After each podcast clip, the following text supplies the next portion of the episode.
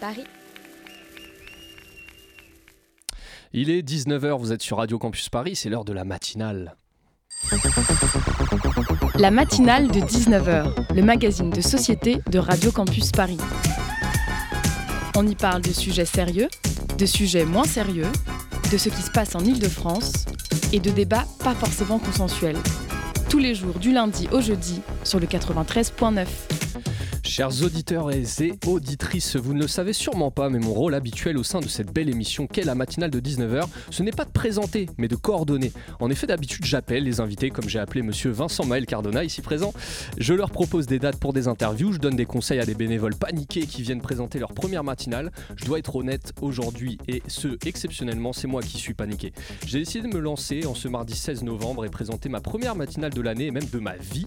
Pourquoi, me direz-vous, pourquoi n'es-tu pas resté dans le confort de la régie derrière la vitre en train de faire des grands gestes à l'invité pour qu'il parte bien en face de son micro. Je vous regarde, monsieur Cardona. Pourquoi as-tu choisi de te mettre au devant de la scène Toi qui apprécies tant la discrétion et l'anonymat, je vais vous le dire pourquoi. Car le sujet de cette émission me tient particulièrement à cœur. Je le détaillerai tout à l'heure, mais ce que je peux vous dire d'ores et déjà, c'est que nous parlerons de films, de radio et d'idées. Pour vous expliquer pourquoi ces sujets me sont si chers, je vais opérer un retour en arrière.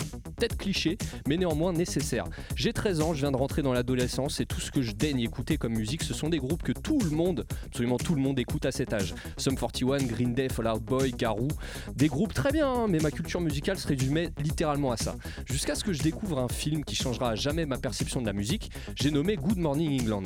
Pour les malheureux qui ne le connaissent pas, ce film retrace la vie d'une radio pirate anglaise voguant dans les eaux internationales et diffusant du rock and roll à longueur de journée, chose qui était interdite à l'époque des années 60 en Angleterre. À bord de ce bateau, des personnages tous plus intéressants et sexy les uns que les autres, mais surtout trois passions communes, le rock and roll, la radio et une idée, à savoir soyons libres de diffuser et d'écouter ce qu'on veut à la radio. Après avoir vu ce film, après avoir vu ce film, pardon, j'avais choisi, j'allais connaître, apprendre écouter du rock. J'allais commencer à demander à mon père des disques de David Bowie, des Stones, des Beatles, des Cooks, de Steve Springfield, à les écouter, à apprendre petit à petit ce qu'allaient être mes goûts musicaux pour le reste de ma vie. Et même si ça peut changer, je reste quand même bien attaché à ce bon vieux rock'n'roll, mais aussi à la radio, quand, tant que les deux vivront, si possible, éternellement comme quoi avec un film, de la radio et une idée, tout peut changer.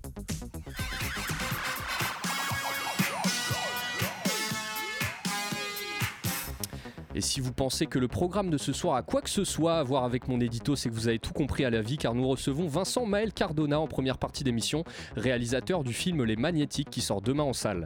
On y suit Philippe, jeune habitant d'une petite ville de province, qui vit un amour intense avec la radio, avec une fille aussi. La radio qui est d'ailleurs pirate à l'époque elle aussi, le tout dans des années 80 qui font du bien à voir au cinéma. Lucas Richard nous parlera ensuite de sa batterie sociale dans une chronique, nous zoomerons sur nos partenaires du Festival des idées avec Thomas Stoll et AD Adélaïde Bon. Nous finirons avec la chronique de Sylvie RJB. D'ici là, restez branchés sur le 93.9, il va se passer pas mal de choses pendant une heure.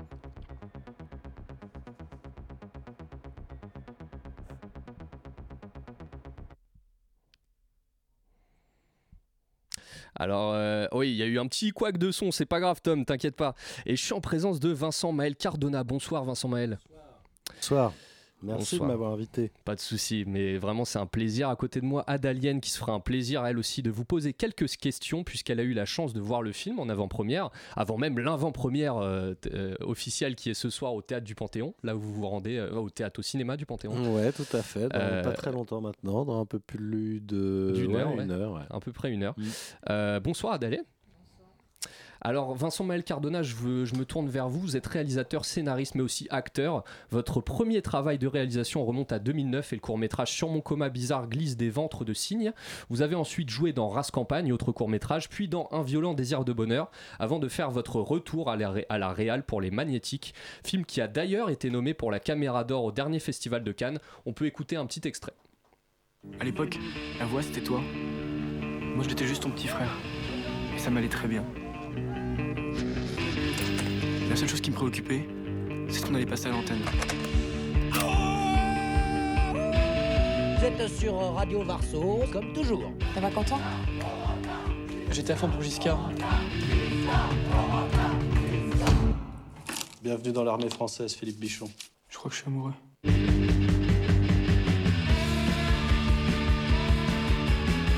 C'est la radio de l'armée, ça?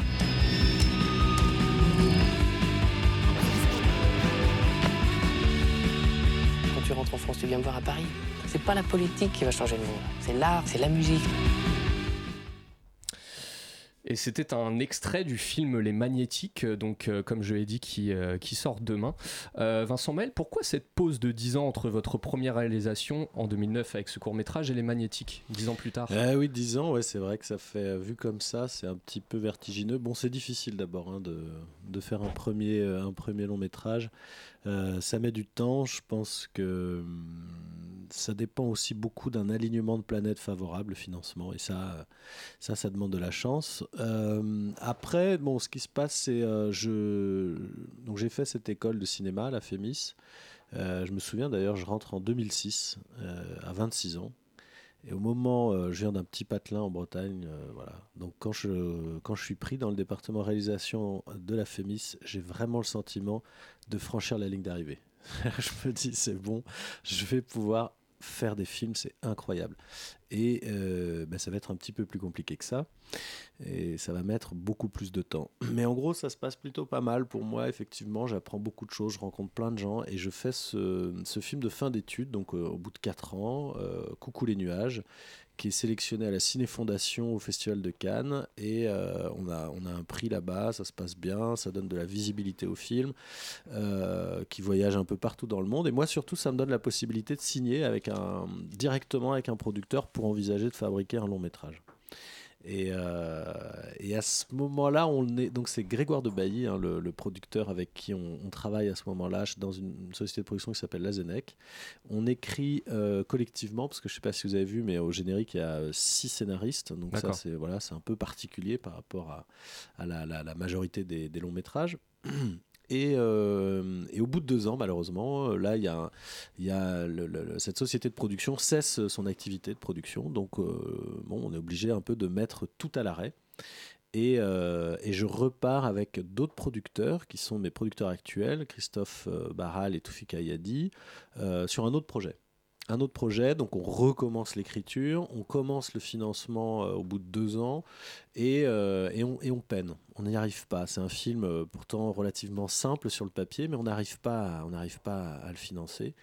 Euh, et, c'est là où un troisième producteur rentre dans la danse, qui était mon camarade de promotion à la FEMIS, donc Marc Benoît Créancier, Dizzy Tiger, qui vient de faire un film qui s'appelle Divine, qui a eu la caméra d'or, qui a eu un bon succès, euh, et, lui, il a plus de capacité de production. Il vient nous voir et il nous dit Est-ce que je peux vous donner un coup de main, grosso modo? Et c'est comme ça que euh, qu'on se met tous ensemble et qu'on décide de reprendre le projet des magnétiques.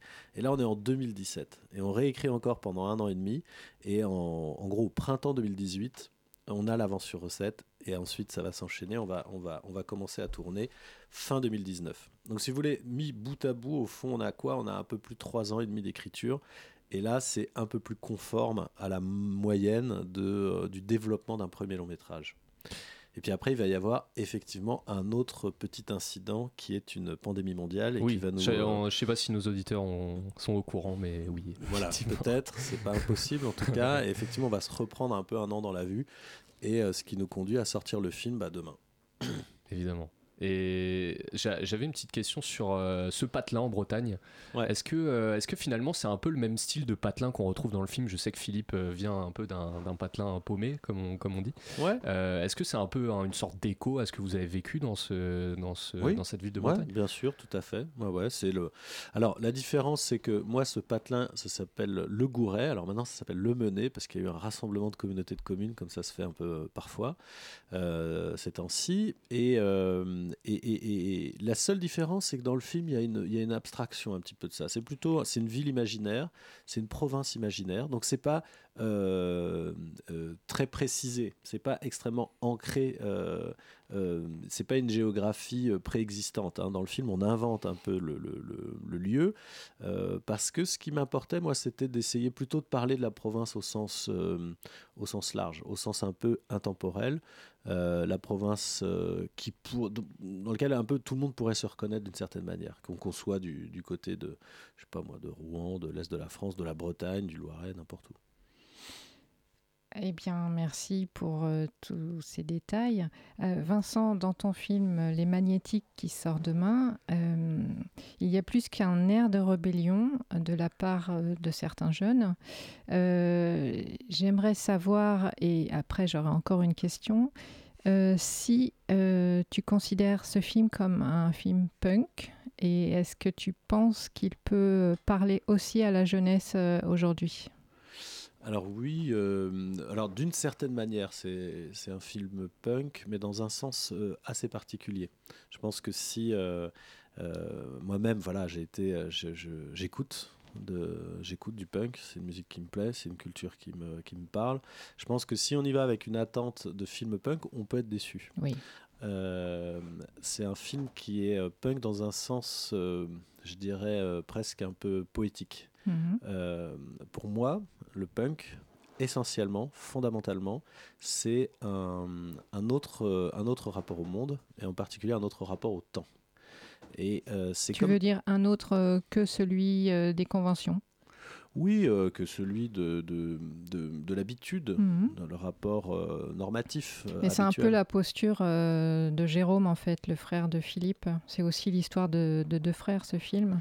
Ouais, c'est aussi l'histoire de deux frères, et en tout cas, on donne à. C'est au- peut-être au-delà aussi de cette histoire de, de- de deux frères, c'est l'histoire d'une époque. Oui. Et cette époque-là, qui est en gros la, la deuxième vague punk, hein, le moment où, où justement il y a, une, il y a, une, il y a une, une récupération, une reprise, une réinterprétation aussi du mouvement punk en France par plein de petits groupes un peu partout. La suite du proto-punk. Voilà, Mhm. euh, exactement. Et, euh, mais qui sont touchés par, euh, si vous voulez, c'est une jeunesse, c'est une génération qui est désenchantée, désillusionnée. Ils ne partagent pas les rêves des grands frères, des grandes sœurs qui ont fait 68, qui ont cru à la possibilité de changer le monde, qui ont cru dans les, les- la fertilité, les possibles du futur. Et donc, eux, ils, se, ils doivent composer avec un futur qui, qui, re- qui ressemble à une impasse, d'une certaine manière.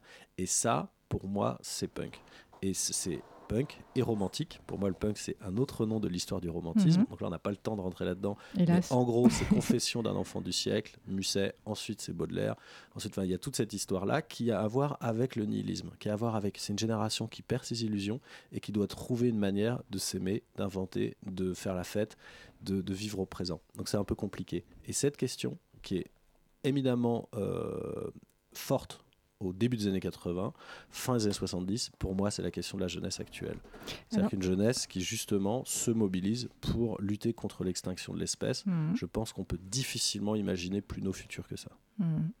Euh, pour justement euh, les jeunes euh, d'aujourd'hui qui auraient raté le fait qu'en 81 la gauche arrive au pouvoir, est-ce que justement il y a une articulation par rapport à aujourd'hui? Parce que bon, ton film sort quelques mois avant les présidentielles.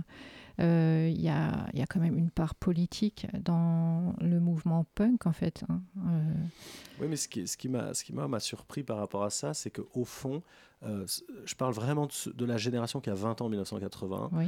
Euh, ils sont ils sont ils sont pas si politisés que ça dans le sens où ils sont pas du tout euh, ils sont pas du tout dans des attentes considérables à l'égard de la politique ils ont le sentiment que c'est pas vraiment là que ça va se passer et je crois que là encore il y a un parallélisme et il y a un écho avec l'époque actuelle Mhm, mhm. le sentiment que euh, le- le- l'avenir du monde, il est euh, probablement pas dans les mains des partis politiques. Euh, c'est lié évidemment à une forme de désenchantement, mais c'est aussi, je crois, lié à une forme de lucidité de, euh, des forces collectives. De ce que, de, de- de- que l'enjeu, c'est probablement pas d'attendre de l'avenir, du futur, qui nous offre, qui nous apporte des solutions aux problèmes du présent, mais c'est plutôt d'essayer de comprendre comment c'est en investissant le présent, en investissant l'ici et le maintenant, euh, que peut-être on va euh, trouver des issues, en, tout cas trouver une manière de, de, mieux habiter euh, le monde. On a parlé très rapidement tout à l'heure de la période Covid, le fait qu'on puisse retourner au cinéma et espérons que ça, dure. Est-ce que pour toi ça fait partie justement est-ce que c'est un acte particulier euh, par rapport justement au, renfermement qu'a imposé euh, la situation Covid? Et que certains en fait ont, gardé comme un- une sorte de réflexe. Il paraît que les salles de cinéma sont pas tant fréquentées que ça par rapport à Oui, c'est tout, tout le, le, le public des salles n'est pas encore complètement revenu. Effectivement, là, il y a un enjeu qui est souvent réduit à un enjeu technique de se dire ah au cinéma on a des bonnes conditions pour voir des films. Moi, je suis pas sûr de ça. Je suis aussi de cette génération. Moi, j'avais 20 ans l'an 2000, donc je suis aussi euh, analogique que numérique. J'ai pris des claques avec en regardant des films sur un ordinateur, sur un téléphone portable. Je, je, pour moi, l'enjeu n'est pas d'abord technique. Mhm. Il est d'abord politique. C'est Oui. sortir de chez soi, c'est prendre un manteau, affronter l'extérieur, se retrouver dans une salle avec des vrais gens qu'on connaît pas, regarder un film. Ça, c'est très très important D'accord. et c'est totalement Donc politique. il faut le faire demain, 17, sortie en salle de ton Entre film. autres, Voire même ce soir peut-être. Vincent Maël Cardona, vous restez avec nous avec Et tout de suite, une petite musique.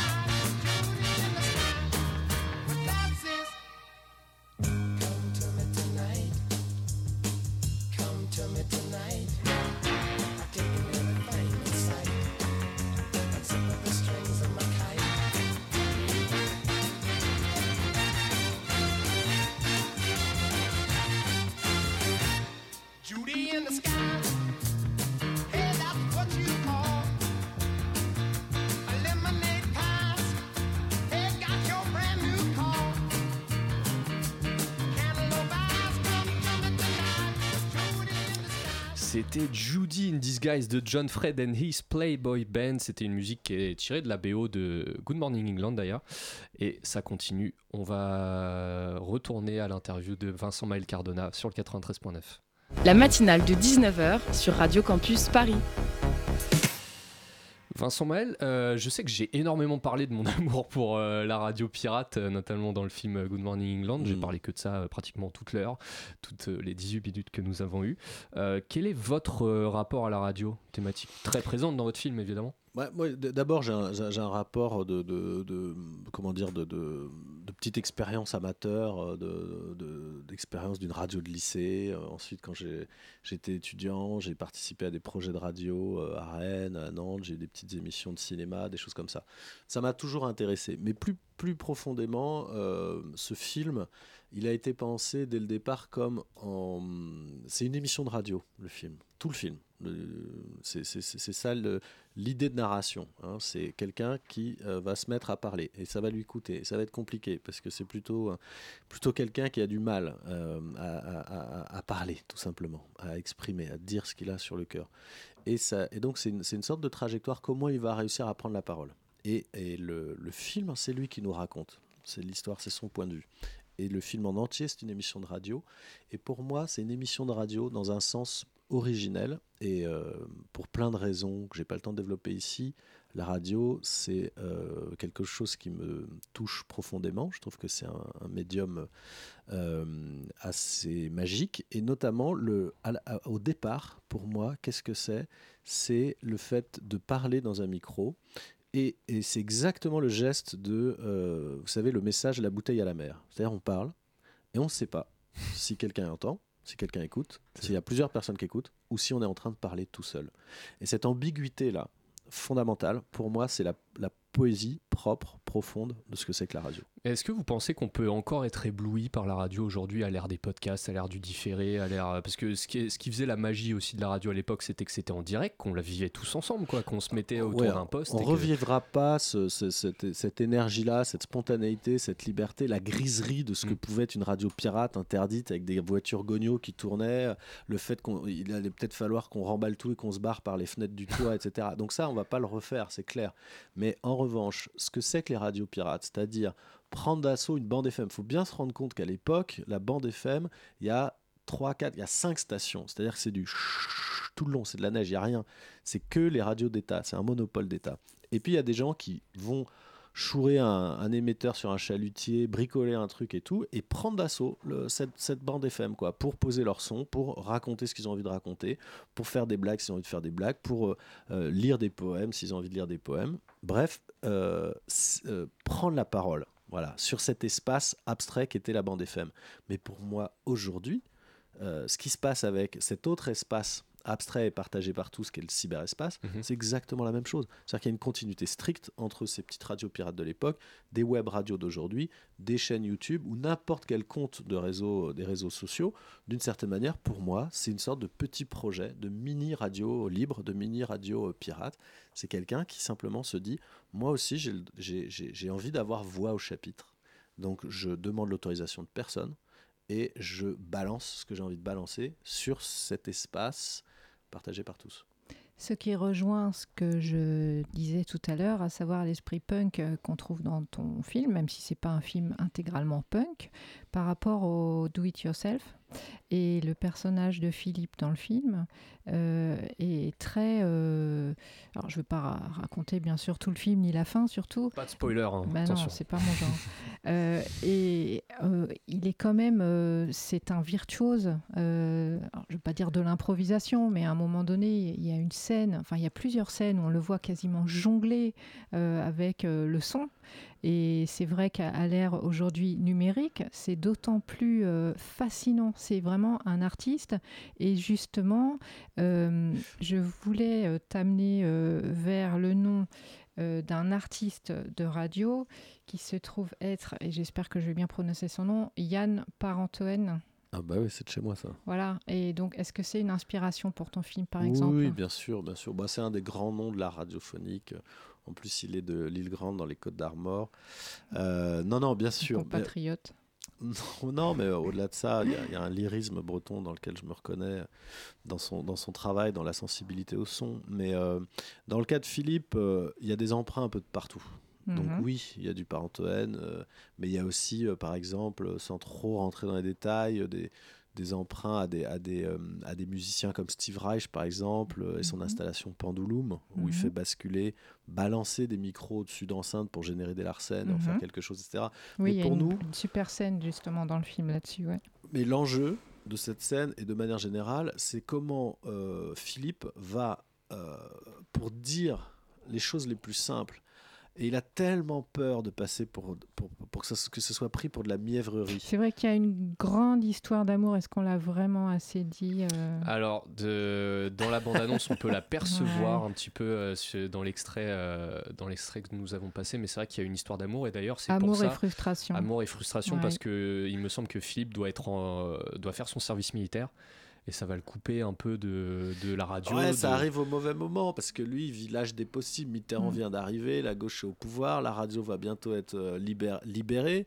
Ils vont pouvoir euh, émettre en toute légalité. Il y a Marianne qui vient d'arriver, qui s'installe, qui fait un stage euh, de coiffure. Euh, il y a, il y a- il y a- tout, tout, tout est, tout est, c'est là, voilà, Tout tout, est possible un peu pour lui. Oui. Et puis c'est pile à ce moment-là, il est convoqué pour les trois T'as jours. quand même oublié de dire une chose. Oublié Marianne, elle est un peu prise dans le film, non? Après, attention, faut pas trop en raconter. hein. Ouais, mais tu- ouais, Tu viens un peu de le faire, Non, Ah non, ah non, Non, ça je- c'est dès le début. Non, mais de toute façon, c'est pas, c'est pas, un- c'est un, c'est un, c'est un secret de polichinelle. Mais effectivement, il y a cette, euh, il y a cette, euh, une- bah, disons que les deux frères sont amoureux de la même euh, personne. Le drame. Et, euh, et, et de la même manière que c'est dur, même pour moi, c'est dur à dire, de dire que c'est l'histoire d'un type qui tombe amoureux euh, De d'une la fille. de son frère. Et encore pire, un type qui tombe amoureux de la nana de son frère, c'est tellement impossible à dire. Bah, dans le film, c'est exact. Le film parle de ça, du fait que ça soit dur à dire, de re-raconter une histoire d'amour, alors qu'on en a déjà eu 40 milliards. Mais de manière générale, comment on re-raconte des histoires? Et le film, il pose cette question-là. Et Philippe, lui, sa manière à lui de, de- de- de- de poser cette question, ou d'être cette question de certaine manière, c'est qu'il peut pas le dire non plus. Mm. Il On peut- voit son Il évolution. n'arrive pas à le dire. Et il va devoir trouver justement, inventer en fait Oui. un langage, Oui. donc à travers justement sa virtuosité technique, son, Oui. son rapport fusionnel avec Une le son créativité et les totale. bandes magnétiques, comment il va inventer une manière de parler qui n'est pas le langage usuel. Hmm. Et puis finalement, il le trouvera, le langage usuel. Il trouvera la parole, il trouvera la verticalité, mais ça, ça c'est encore plus loin dans le film, c'est Ouais. toute l'histoire du... Alors Philippe euh, fait partie de ceux qu'on ne voit pas entre guillemets, à savoir, euh, alors il n'est pas question de parler de, de radio, évidemment en radio en théorie on ne voit pas, ah, évidemment en plus à l'époque on n'a pas la radio filmée, mais il fait partie des gens qui sont à la console, comme aujourd'hui on a Tom. Hello Tom. Tom McMilligal à la réalisation. Voilà, et c'est vrai que bon, bah, c'est c'est nos indispensables, hein. ceux qui poussent les manettes et qui nous permettent euh, d'être écoutés. Euh, et j'ai aussi une question à te poser par rapport à, à une série, alors enfin un petit peu de pub pour Radio Campus Paris. Euh, Connais-tu la série euh, qui s'appelle justement La série euh, sur les radios pirates de Olivier Delaporte? Non. Non, je la Eh ben, je te recommande vivement de l'écouter. Oui, c'est- c'est c'est une série qui est, euh, qui est basée sur toutes les radios pirates euh, qui ont existé. qui ont existé ou sur- euh, toute la Euh, France? non, de, de- du monde en général. Euh, je Ah, je sais qu'il a pu bosser aussi Un sur, euh, sur l'Angleterre. Très bien fait. très bien fait. D'ailleurs, Olivier de, de Laporte qu'on salue. Mm. Et, euh, et en tout cas, euh, en tout cas, voilà, merci beaucoup pour Merci euh, pour, euh, pour votre passage, Vincent Malcardona. Je sais que j'aurais apprécié euh, parler plus longuement, beaucoup plus longuement de ce de Mais ce oui. sujet. euh, de ce sujet avec toi et, et Adalienne mais malheureusement enfin heureusement pour toi tu dois te rendre à l'avant-première de ton film Mm. à- au cinéma du Panthéon Ouais, et puis après, on va le montrer aussi en deuxième partie de soirée à Saint-Gratien. D'accord. Voilà. Ça, ça n'arrête pas et on, en tout, ouais, voilà, on a 80, 93 dates jusqu'à Noël et c'est un grand plaisir. C'est un grand plaisir, évidemment. film. On le rappelle, votre film Les Magnétiques euh, sort demain dans les salles. Euh, vous, les auditeuristes, ne partez pas trop loin. La matinale revient dans quelques instants avec le Zoom.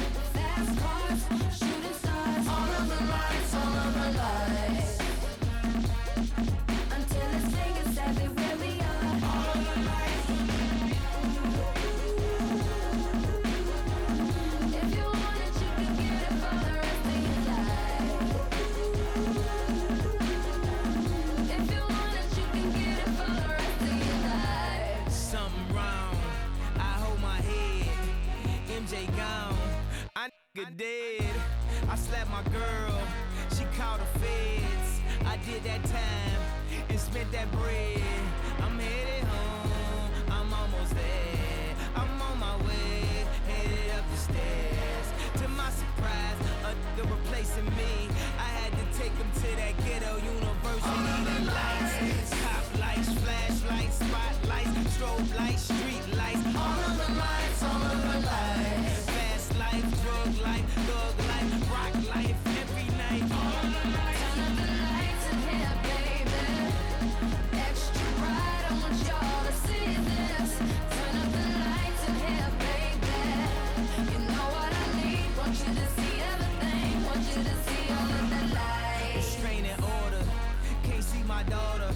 mother, brother, grandmother hate me in that order.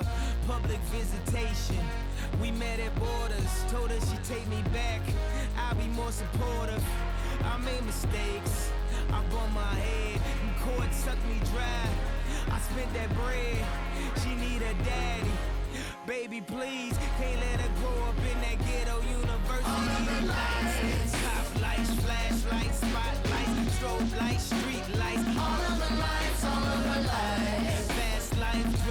thug life,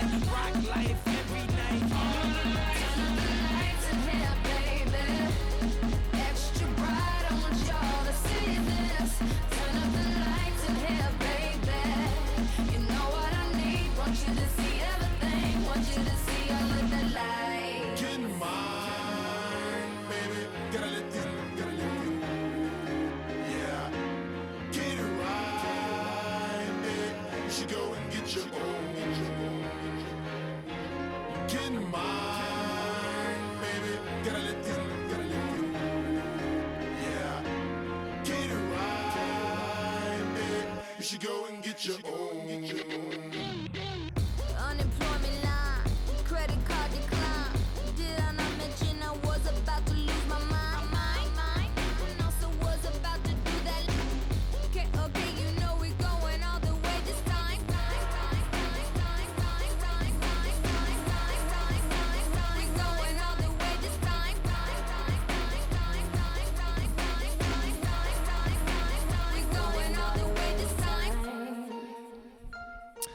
C'était All of the Lights de Kanye West et Rihanna. Et quel beau monde que celui de Kanye West avant qu'il ne s'appelle Ye et qu'il parte en couille complet.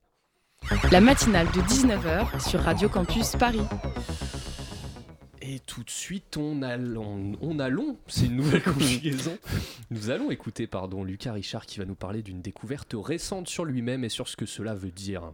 Exactement. Aujourd'hui, je vais parler d'un élément que j'ai découvert sur moi-même il n'y a pas longtemps. Parce que, ouais, je fais des découvertes sur moi-même une fois par mois. C'est pas vraiment des découvertes, c'est juste, je suis un peu teubé. Donc j'apprends des mots sur des trucs qui me concernent depuis longtemps. J'ai découvert que je faisais des crises d'angoisse au bout de deux ans. Avant, je disais juste, je suis pas à l'aise, je vais aller me jeter sous un train. Bref, j'ai découvert le concept de batterie sociale. Mais qu'est-ce que c'est une batterie sociale? C'est quand t'as plus assez de batterie pour aller sur Twitter et comme je suis accro aux réseaux sociaux à ce moment-là, je me mets à baver à mordre des matériaux mous, genre des barres d'acier. Ah, c'est faux. C'est pas pour ça, je suis un petit rigolo, j'adore l'humour. En fait, moi, ce que j'aime, c'est rigoler, c'est sourire à la vie. Bref, une batterie sociale, c'est genre l'énergie que tu dépenses quand tu parles à des gens, quand tu sors en société. Tout ce qui n'implique pas d'être en caleçon dans sa chambre, c'est utiliser de la batterie sociale. Par exemple, un humain normal, ça tient genre une journée de travail à peu près. Là, on part sur des trucs que j'invente, c'est basé sur un du tout, je suis pas scientifique. Bref, je pense qu'un humain normal, ça tient à peu près 8 heures avant de tomber en batterie faible. Bah, moi, comme j'ai eu une vie extraordinaire, je tiens à peu près 10 minutes. Après, je veux mourir. Optimal, quand tout ce qui se passe dans le monde est basé sur les relations entre êtres humains. C'est faux, c'est pas optimal. en fait, avant, c'était de l'ironie, je disais pas vraiment que c'était optimal. Genre, si dans le RER, le matin, je tombe sur quelqu'un qui va me parler parce qu'il m'a reconnu, parce que je suis pas n'importe qui, bah, je vais parler par politesse, mais en fait, au bout de 10 minutes, ça va me saouler, je vais vouloir me barrer. J'ai eu deux tafs où j'ai eu du mal à cause de ça. Parler aux gens toute la journée, je déteste. Je suis fatigué, littéralement. La semaine dernière, j'étais en formation tout mon samedi on faisait- où fallait parler aux gens.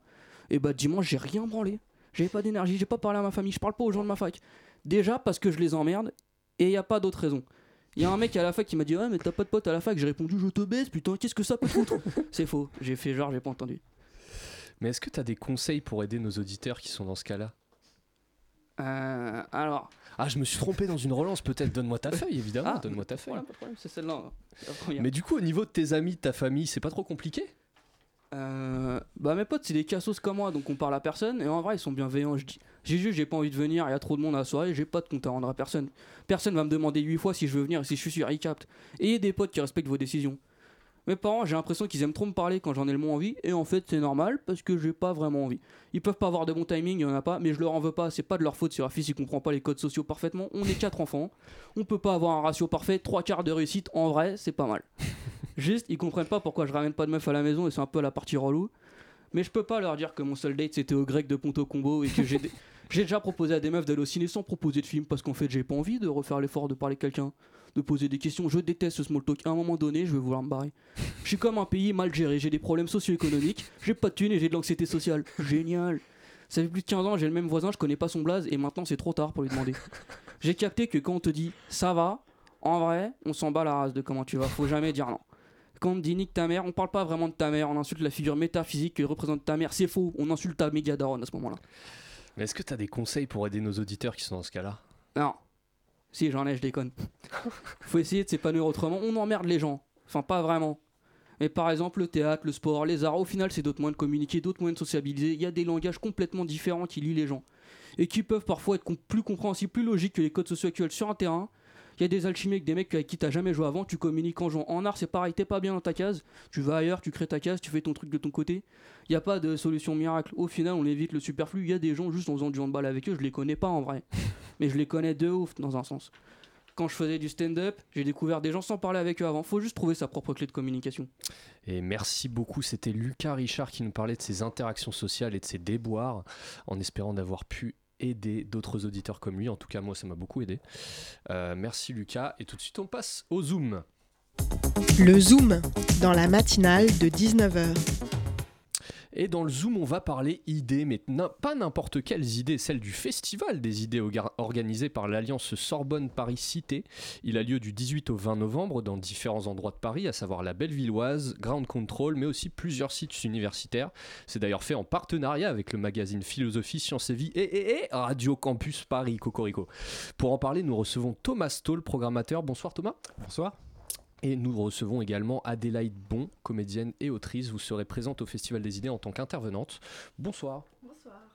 Alors ma pre- la première chose que j'ai vue et qui m'a plutôt frappé en arrivant sur le site web de l'événement, c'est son slogan affiché en pleine page Réparer le futur, qui est d'ailleurs le thème du débat d'ouverture. C'était important pour vous, Thomas Stoll, de vous tourner vers le futur plutôt que vers ce qui s'est passé depuis deux ans là avec la pandémie, tout ce bordel un peu?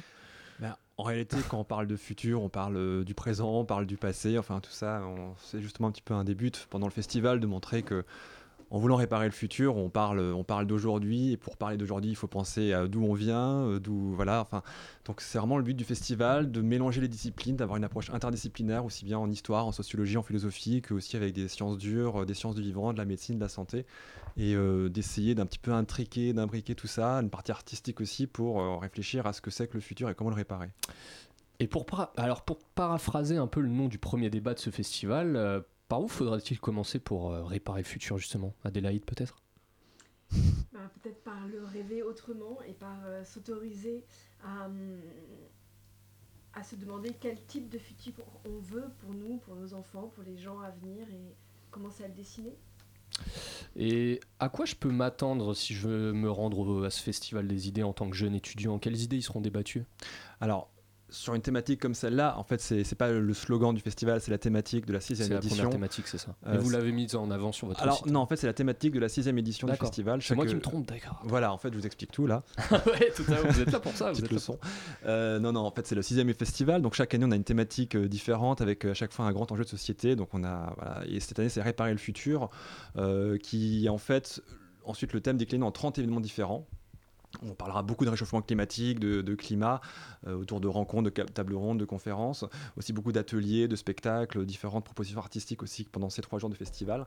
Euh, donc il y a une grosse partie sur le climat, le réchauffement climatique, mais également sur euh, la question des migrations, de la politique, de la démocratie, de, des leçons de- d'esprit critique aussi, de zététique comme on dit. Je vous laisserai découvrir ce que c'est le samedi à Contrôle.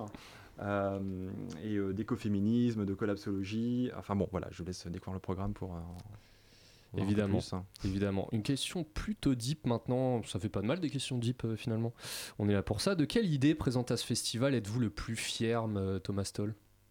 Là, dans le, Quelle dans le idée festival. vous captive le plus Dans celui qui vient, là, dans, Dans le festival, euh, l'idée qui me captive le plus. Le hein. débat, la discussion qui vous captive le plus, celle qui vous Ah donne oui, le plus envie d'assister ça. à votre propre Ouais. festival finalement. Alors, euh, ben, je suis obligé de parler de, de- de l'événement où est Adélaïde, puisque là, à Ouais, côté de on moi. va en parler après aussi, mais totalement. Non, non, mais euh, bah, il y en a plein. hein. Enfin, euh, c'est c'est difficile. Il n'y a pas vraiment un, un débat ou une rencontre qui me captive davantage.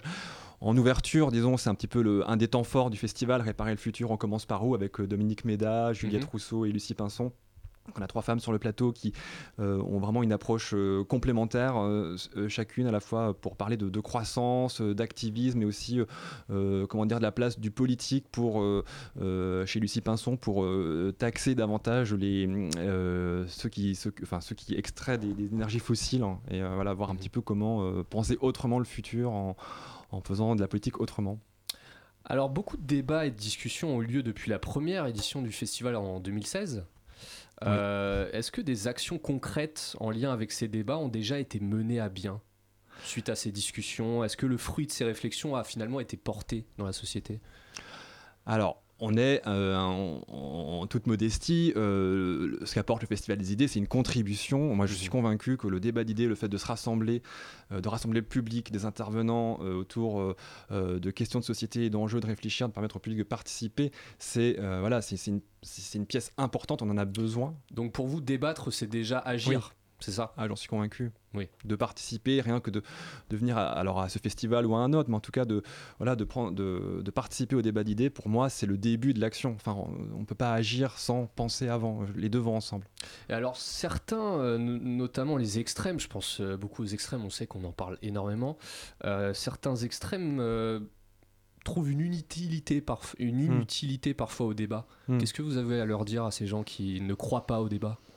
Ben, alors c'est euh, là on rentre dans une question euh, compliquée. Moi, euh, c'est la question de la, aussi de la rationalité et de l'émotion. Enfin, où est-ce quelle place, voilà, comment on se situe entre les deux? C'est vrai qu'on est un festival porté par un- un- un- une alliance universitaire où on, on accorde beaucoup de place à la question de la raison, de la méthode scientifique, des idées. Et euh, mais du coup, la question des émotions là-dedans, parce que c'est un peu, ça peut être la colère, hein, voilà, la haine, euh, des choses comme ça aussi, euh, sont aussi euh, très étudiées. On essaie aussi un petit peu d'y réfléchir, de, de- d'y donner leur place au Festival des idées. Maintenant, que répondre euh, Voilà, euh, ah, je pense que oui, peut-être qu'Adélaïde aura. euh, Adélaïde Moi, je crois qu'on est tous le fruit d'une histoire singulière, de, de rencontres, euh, d'une histoire familiale, etc.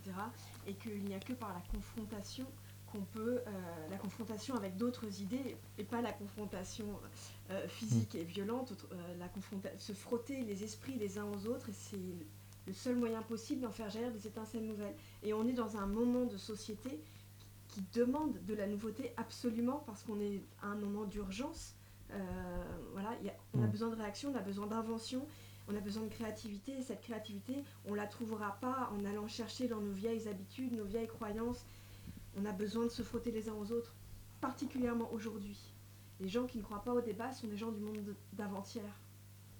Eh bien, c'est. Oui, Thomas? Oui, non, voilà. Et puis après, on invite, euh, c'est un festival ouvert, euh, grand public et ouvert à tout le monde. Et donc, euh, voilà, n'importe qui peut venir s'inscrire et venir débattre, justement, mais ceux qui ne sont pas d'accord avec euh, les idées a priori défendues par certains intervenants qu'on invite. Voilà, euh, bienvenue au festival aussi pour venir en débattre, en discuter tous ensemble.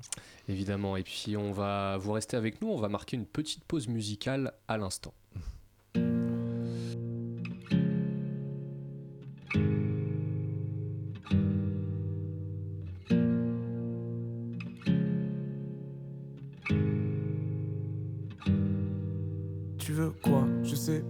on fait le tour. J'ai pas le couteau sous le cou. Tu veux ci, tu veux ça. Je suis pas patient tous les jours. J'ai la flemme, démotivé. Je fais que décaler notre dîner. Viens, on se remet sous les draps. Je sors pas quand je suis sous les graves. Flemme de capter tes copines. Mes potes déjà, je les vois plus trop. T'aimes bien quand on fait notre vie. Mamie, je vais pas te faire un tuto. Pas de quoi non plus faire un drame. Pas de quoi non plus faire un drame. T'aimerais que sois moi-même, parfois c'est impossible. Tu peux partir en un clin d'œil sans même laisser impossible. Moi je suis le genre à faire comme si j'étais le plus heureux de la terre. Ange de droite, il veut la paix. Ange de gauche, il veut la même. Tu demandes pourquoi, mais au final tu rappelles. Ça capte mal, je suis dans le bat où ça pue la zèbre. Joue de la guitare avec bandit et diplômé. Ex-détenu, futur prisonnier. Je peux pas dire que je suis plus honnête. Si je te parle dans les yeux, c'est pour moi on est deux. Réponds-moi dans les yeux, dis le temps qu'on est jeune, puisqu'un jour on est vieux. Si je te parle dans les yeux, c'est pour moi on est deux. Réponds-moi dans les yeux, dis le temps qu'on est jeune, puisqu'un jour on Tout ça est vieux. tu sais pas, je m'embrouille en pagaille, pas. Quand je suis vénère, je suis pas là, toi tu décales. Je suis coffré sur Paname, j'ai plus d'espace. La musique me permet de plus qu'écras. Si je m'arrache, faut me débarrasser du détail. Si je continue, faut s'évader du bétail. Les gens qui comparent ne se disent plus rien, même quand ils se croisent. Je suis avec mademoiselle, on va fêter ça comme il se doit. Les problèmes m'empêchent de progresser, je deviens trop bête même quand on m'observe. eh. Ou je roule un autre pétou, ça sent comme les laits dans la chambre d'hôtel. eh. Ou maman faut des sous, même si j'étais broke, elle me dirait gros t'échoues. eh. Ou je paye la note maintenant, c'est lointain l'époque où je fraudais tout. eh. J'insulte pas les femmes, même si elles me saoulent quand c'est trop dé. J'ai tourné le dos, tu m'as sauté dessus. Mais je t'ai fait sauter si je suis trop déçu. Si je te parle dans les yeux, c'est que pour moi on est deux. Réponds-moi dans les yeux, dis le temps qu'on est jeune, puisqu'un jour on est vieux. Si je te parle dans les yeux, c'est pour moi on est deux. Réponds-moi dans les yeux, dis le temps qu'on est jeune, puisqu'un jour on est vieux.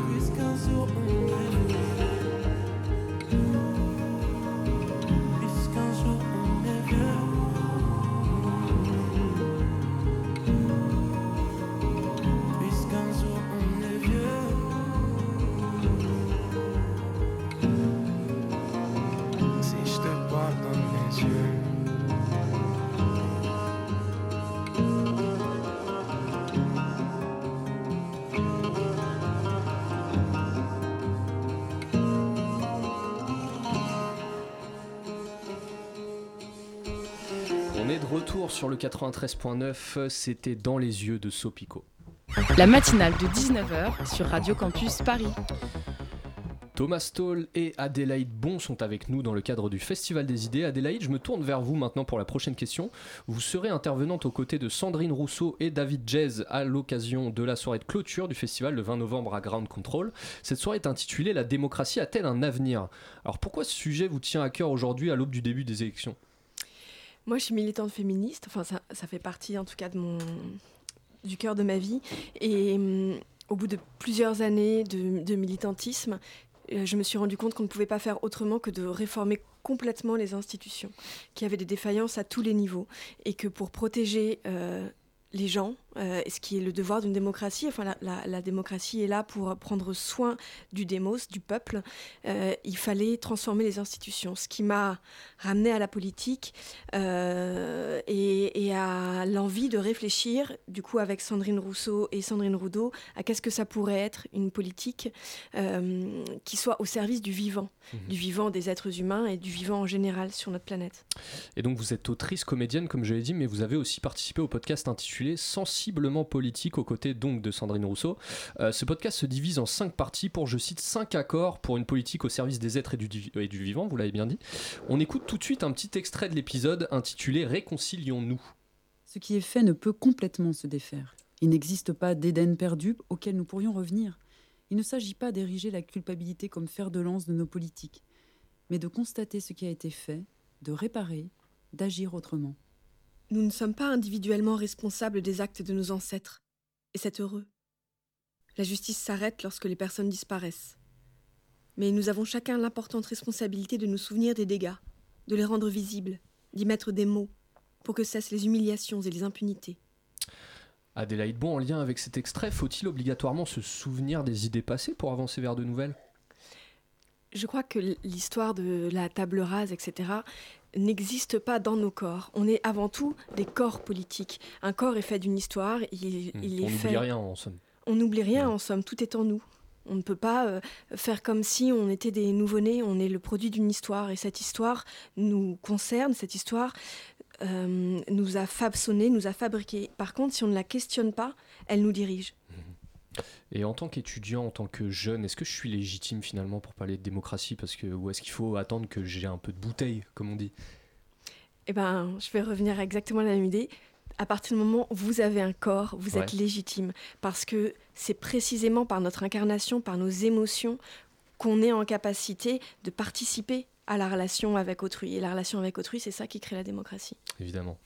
Euh, alors, puisque ce festival est porteur d'idées diverses et variées, on va faire une petite interview ping-pong d'idées. Euh, je vous explique, je vais vous poser des questions un peu rapides, euh, Adélaïde, et vous allez devoir me répondre un peu du tac au tac, ce qui vous passe par la tête en développant un petit peu si vous voulez. Euh, prenez quand même 5 petites secondes si vous, si vous le souhaitez. Oui, on est zen. Euh, si vous le souhaitez avant de répondre, il n'y a pas de souci. Euh, ok, alors vous êtes prêts? Mhm. 3, 2, 1. L'idée que vous préférez, La réconciliation. l'idée que vous détestez, La réconciliation. l'idée qui vous empêche de dormir la nuit.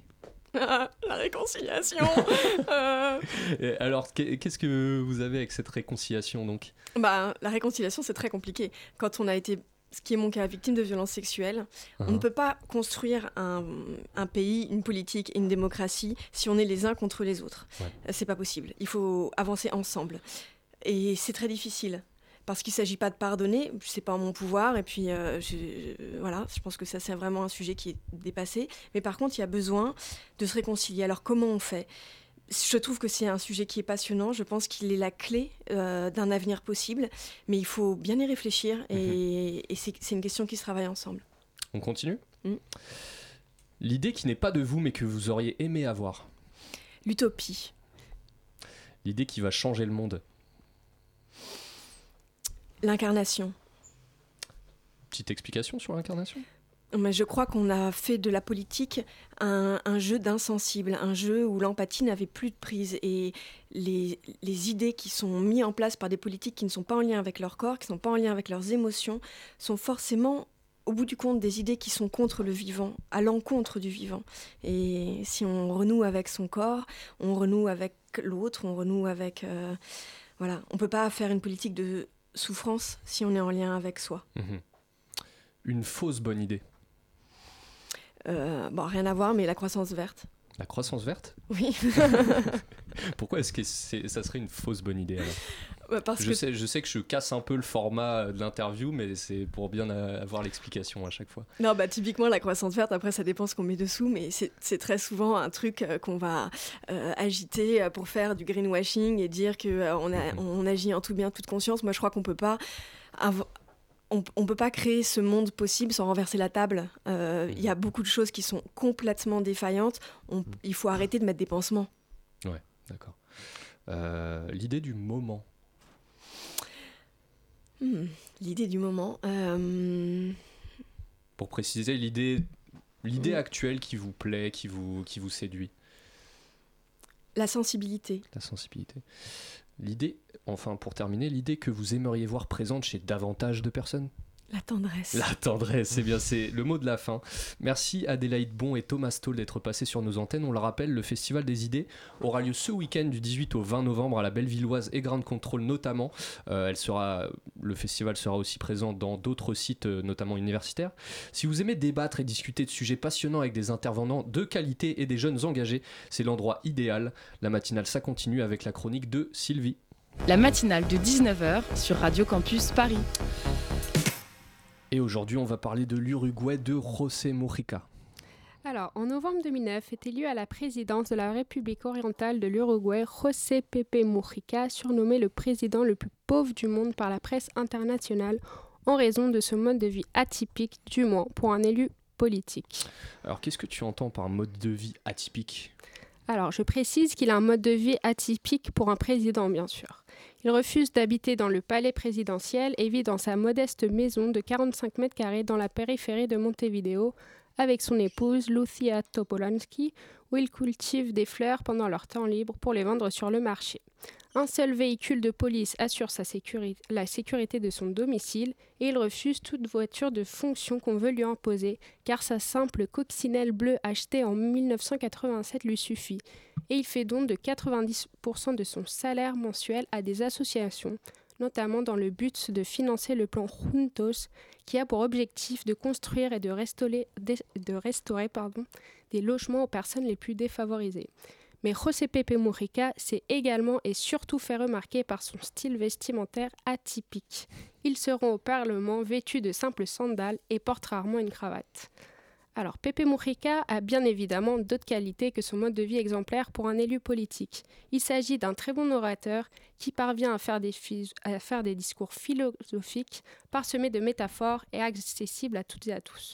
Et je suis curieux d'entendre ça. Est-ce que tu peux nous donner quelques exemples de phrases prononcées par Pepe Mujica? Alors, Pepe Mujica, tout d'abord, se montre très, très critique du consumérisme.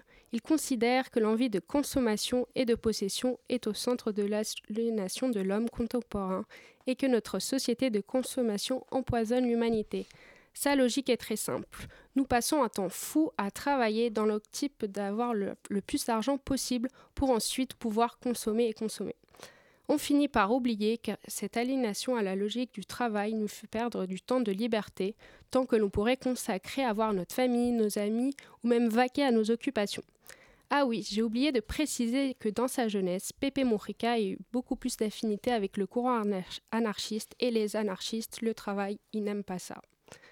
Pepe Mujica se montre aussi très critique du fonctionnement de nos démocraties actuelles. Il considère que les républiques n'ont pas été inventées pour qu'on y recrée une petite cour, elles sont nées pour affirmer que nous sommes tous égaux. Pour ce dernier, le processus démocratique ne sera pas achevé tant que des inégalités et des injustices persisteront. Et est-ce que tu sais pour quelle raison Pepe Mujica a décidé de s'engager en politique? Alors, dès sa jeunesse, Pepe Mujica était très sensible aux injustices sociales. Dans les années 1960 et 1970, il s'engage dans le mouvement de libération nationale Tupamaros, un mouvement politique d'extrême gauche qui prône l'action de la guérilla urbaine. Au sein de cette organisation, Pepe Mujica mène des actions du moins surprenantes au nom d'un idéal de justice. Avec ses compagnons, il s'empare de produits alimentaires présents dans les camions et destinés aux supermarchés pour les redistribuer aux habitants des bidonvilles de la périphérie de Montevideo. Ils occupent aussi des entreprises où les salariés sont en grève pour exiger, exiger l'amélioration des conditions de travail. Ainsi, cette organisation dispute le monopole de la violence étatique face aux inégalités sociales grandissantes dans le pays. Et pour répondre à ta question, c'est à l'issue de, l'engagement dans cette organisation que débute sa carrière politique. Voilà, je vous ai brièvement présenté la figure de Pepe Mujica, un personnage charismatique qui se différencie de nos élus ordinaires qui sont eux aussi finalement aliénés à cette volonté de contrôle du pouvoir au détriment de leur, de leur bien-être personnel et de l'intérêt général. Merci beaucoup Sylvie pour cette présentation. C'est d'ailleurs le sujet de, te- de tes études, non? C'est pour ça? De mon Oui. mémoire, ça fait un an et demi que j'y consacre pas mal de temps finalement. La matinale, c'est fini. Et à cette occasion, je veux évidemment remercier tout le monde. Tom à la, ré- ré- à la réalisation, pardon, Adalienne à l'interview, Lucas à la chronique, moi-même à la présentation et à la coordin- coordination. Merci moi-même. Euh, et puis tout de suite, euh, après la matinale, on va retrouver la demi-heure Pitoum Brice Duba. De quoi vas-tu nous parler ce soir? Pitoum, c'est bien, je sais, je sais pas qui est Brice Dupin, mais ça a l'air d'être quelqu'un de formidable. Euh, ce soir, on va parler de plein de choses. On va déjà parler du ski, parce que c'est la saison. Et recevoir euh, Étienne Oignon, qui est un sociologue qui a travaillé sur les, can- euh, les candidats et puis les parlementaires, notamment les nouveaux arrivants euh, suite à la l'arrivée de la Macronie euh, en, en notre beau pays. Donc euh, voilà le programme pour la Voilà le programme, vous êtes prévenus. Restez sur le 93.9. Un grand merci également à Vincent Maël Cardona qui est venu nous présenter son film Les Magnétiques qui sort demain au cinéma en première partie de la matinale. Également merci à Thomas Stoll et Adélaïde Bon. Merci à vous, euh, qui sont venus nous présenter euh, et nous parler du Festival des idées. La matinale, ça revient demain à 19h. D'ici là, portez-vous bien.